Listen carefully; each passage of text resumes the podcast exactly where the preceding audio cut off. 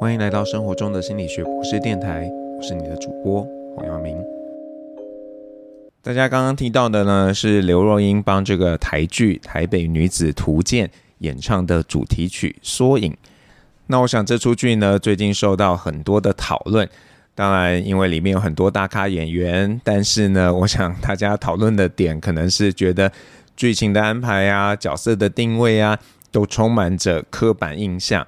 像是啊，为什么台南永康来的人就被描绘成很土啊，然后台北人就很高尚啊，很有个性啊，然后啊，台南人就是要卖牛肉汤，然后呢，台南人喝了牛肉汤之后呢，就有幸福感等等的。那我自己看了两集多啦，我觉得这个剧可能不是那么完美，但是我某种程度上也觉得大家很像有一点太刻薄了。那我觉得这些呢，这个刻板印象或许政治不正确。但是呢，有一些可能都是你我心中其实就是有的那个 OS 嘛。像我自己啊，是一个土生土长的台北人。好啦，那个我觉得新北市也是台北啦，我是这样觉得的。那我小时候啊，因为有一些亲戚在中南部嘛，所以只要离开台北哦，我就觉得好落后哦。这个嗯，有一点不好意思。但是其实即使到了现在啊，我去到高雄，我都会觉得嗯。很像台北还是比较方便。好，各位高雄的朋友，请不要讨厌我，因为嗯，就是一个感觉吧。这个你不能强迫我改变我的感觉啊，对不对？我也不会强迫你要改变你的感觉的。好，那我们来聊一聊，到底这个刻板印象是怎么一回事？那虽然刻板印象这个词呢，在这个二十世纪初期才第一次被拿来描绘啊，人们对于事物有这个固定啊、僵化的一个反应。但是你说这个刻板印象的源头呢，其实是更早的。我觉得这个跟大脑的运作机制呢是脱不了关系的。那我在很多时候都告诉大家，大脑啊是一个很节省能源的器官，或讲难听一点啦，它就是很懒惰。那不管你是觉得它是节省能源，还是你觉得它是很懒惰，总之呢，我们的大脑啊就是会想尽办法要轻松的做事情。那刻板印象呢，就算是其中一个做法。那在正式进入刻板印象的讨论之前啊，我想跟大家聊聊这个呃，丽莎·费德曼·巴瑞特教授，他在关于大脑的七又二分之一堂课当中第四课提到的内容。那这个不是随便要提的啦，呃，因为我觉得呢，这个预测机制啊和刻板印象是有关联性的。巴瑞特教授提到一件事情，他说啊，我们的大脑是喜欢做预测的。因为啊，预测不仅可以节省能量，也可以让个体呢提早产生因应的策略，对自己来说是有帮助的。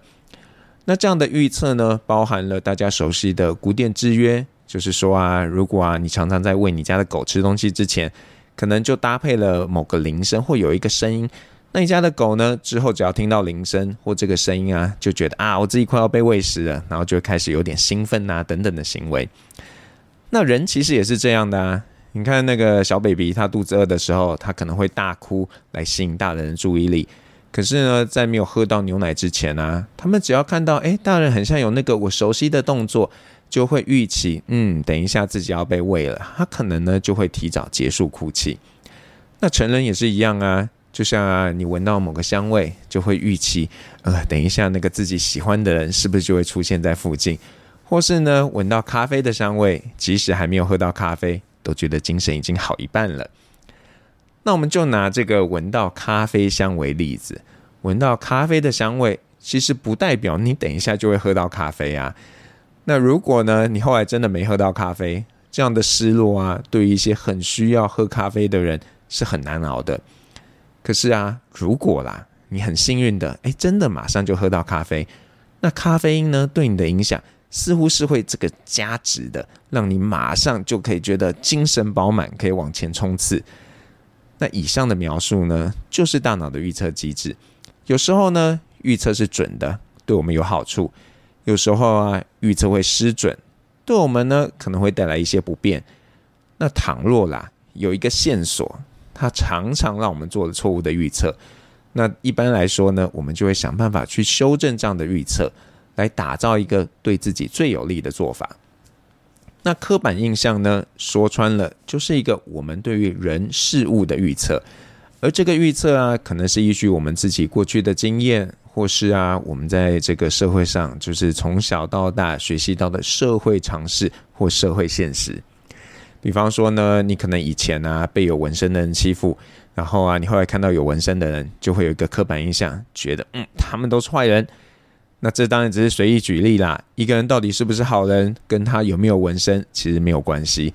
甚至呢，之前有一个研究发现啊，如果啊心理师在呃有纹身的时候啊，个案呢反而觉得他们是比较亲切的。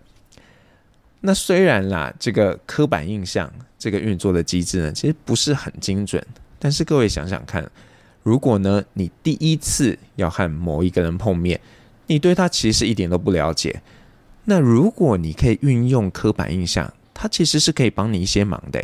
他会给你一些建议，告诉你说，诶，你可能可以用什么方式跟这个人互动。比方说啊，如果你看到这个人用某款名牌包。那刻板印象的运作呢，可能会促使你，嗯，我应该要比较优雅的来跟这个人互动，然后啊，言行举止要稍微看起来有教养一点，不要太随便。那这样的互动方式呢，有可能呢，就会让这个人留下好的印象。那如果呢，你是想要跟他推销的，你或许就会赚到一笔生意。所以呢，就像这个剧中提到的，种种对于台北人啊、台南人的刻板印象，虽然可能不是很精准啦。但是啊，各位问问自己嘛，你在生活中难道就没有展现过这种刻板印象吗？我已经数不清那个到底有多少人啊，因为我是心理系的老师，就觉得呢，我会看透他们的心，就觉得，我会做心理咨商等等的，这些都是刻板印象啊。那呃，这个议题有点严肃啦，所以呢，想用一些比较轻松的歌曲来让大家稍作放松。那我们要听到的歌呢，是这个黄志明演唱的《Tokyo Bomb》。那我想大家可能都有听过，你可能不记得这个名字，但这首歌就是呃那个时候为了要帮这个东京奥运去暖场。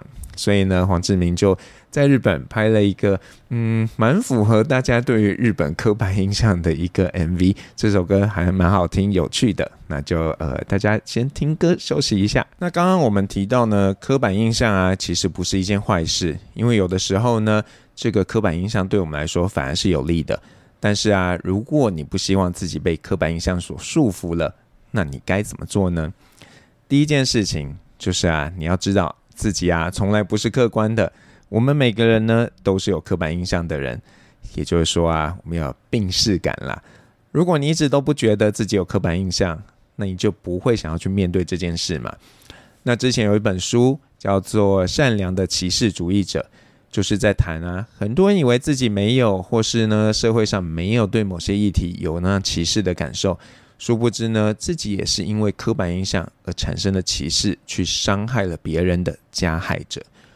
那虽然说要面对自己丑陋的一面会让人觉得难堪，但是呢，如果你愿意面对这样的事情，才有可能做出改变嘛。那第二个呢，你要想办法去创造多元的经验，让你对于有这个特定形象的人有不同的印象。那当这样的经验丰富了，你的大脑在做预测的时候，它其实会陷入一个困境啊。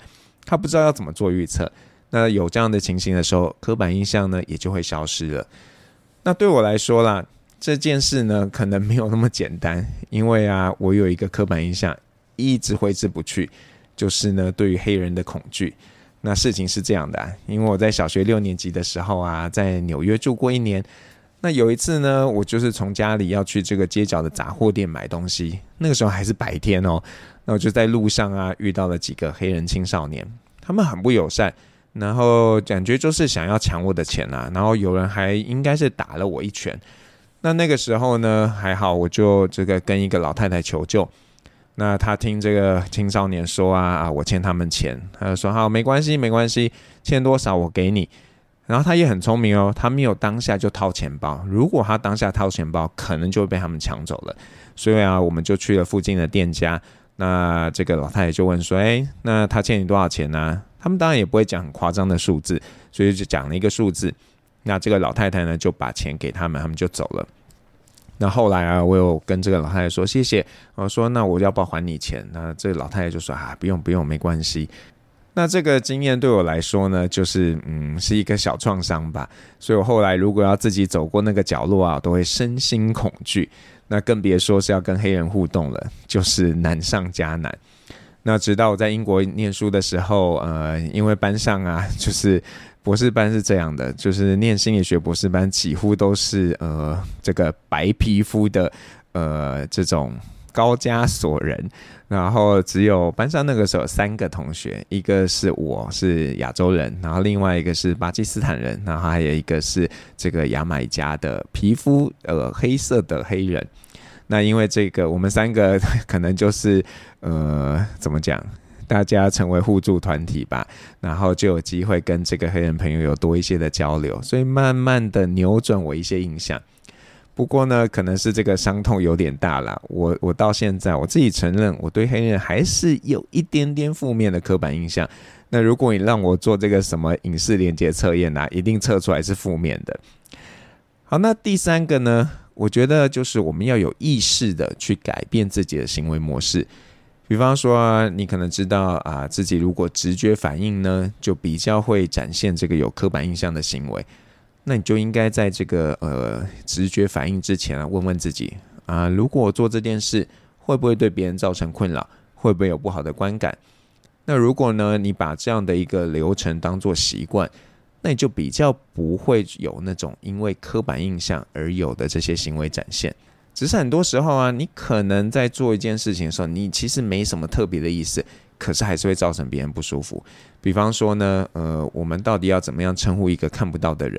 你是要叫他盲人呢，还是叫他视障人士？哪一个对他们才是比较友善的？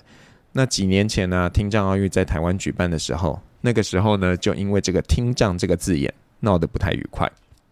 那面对这种，你不是有恶意，然后别人感受到恶意的，嗯，就嗯好好道歉吧，通常都可以解决的。那比较令人担心的就是说呢，啊，你其实是一个讲一套做一套的人，表面上对人是非常尊重，实际上并不是这样想。那这个啊，其实也是一种歧视啊。那就想到呢，之前的那个热播的韩剧《非常律师禹英禑》当中有一集嘛。就是这个公司啊，表面上说啊，我们没有要之前女性员工，可是他们的方案就是说，呃，如果你夫妻都在这个地方工作，然后呢，如果太太不离职的话，那老公就会被怎么样怎么样。那等于说，这个方案根本就是在逼这些女员工要离职。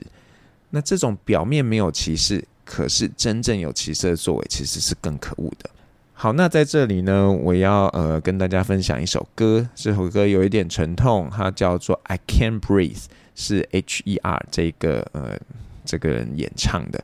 那为什么会有这首歌呢？就是大概是两年多前吧。那个时候在美国呢，有一个黑人，他呃因为警察可能要盘查或什么，叫他不要动之类的，然后。就在这个时候呢，呃，这个警察也没给他有太多辩解的机会，然后就把他勒死，他就没有办法呼吸了。然后更讽刺的是呢，那个时候呃犯下这个这件这个要让他刑事案件嘛，就是把把他勒死的这个人啊，本身呢也是一个少数民族。所以你说，到底什么样的人会有刻板印象，会对别人产生有刻板印象的行为，其实是会让大家意外的。那就希望大家在这首歌的过程中，可以想一想这件事情。好，那跟大家聊了不少这个刻板印象的事情嘛。